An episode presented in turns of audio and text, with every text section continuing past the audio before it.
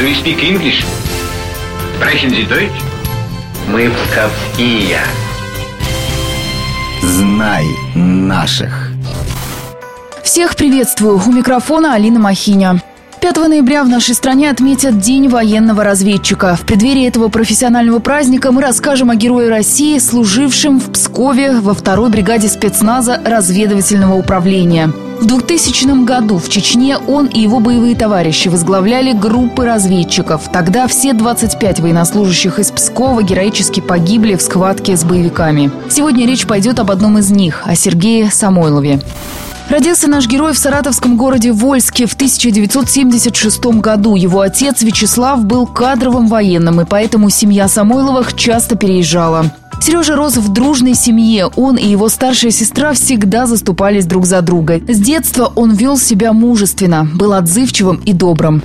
В 89 году семья Самойловых переехала в Псков, и Сергей пошел учиться в школу номер 21. Вот что рассказала учитель русского языка и литературы этого учебного заведения Елена Денишканс. Мама Татьяна Григорьевна к нам постоянно приходит в школу. Она говорила, что иногда даже обижалась. Он приедет на побывку, на каникулы и первым делом бежит в школу. Вот такая у него привязанность была компанейский, доброжелательный. Все отмечают, что к девочкам рыцарское отношение и друг настоящий. После окончания школы Сергей принял решение пойти по стопам отца, хотя сам глава семейства на этом не настаивал. В 93 году Сергей Самойлов становится курсантом Санкт-Петербургского высшего общевойскового училища. В 1997 году, получив образование, Сергей Самойлов возвращается в Псков. Здесь он становится бойцом второй отдельной бригады спецназа ГРУ, где служил и его отец.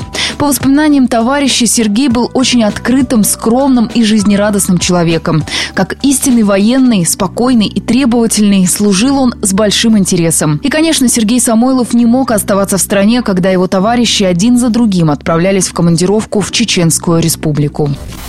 Те годы в Псковской бригаде спецназа вместе с Самойловым служил инструктором по парашютно-десантной подготовке Владимир Матрунич. За несколько месяцев до трагических событий наш герой поделился с ним своими переживаниями.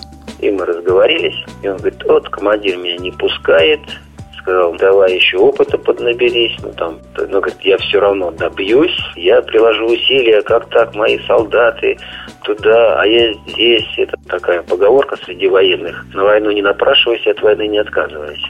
Что-то я сказал, говорю, всему свое время. Приближался 2000 год. Шла Вторая Чеченская война. Настойчивость Сергея Самойлова и желание помочь своим боевым товарищам дали результат. Его отправляют в Шатойский район Чеченской Республики. Здесь в феврале 2000-го поставленные командованием задачи выполняли три группы второй бригады спецназа. Одну из групп возглавил Сергей Самойлов. Разведчики находились в горах уже несколько дней, и 21 февраля в районе села Харсиной они попали в засаду боевиков.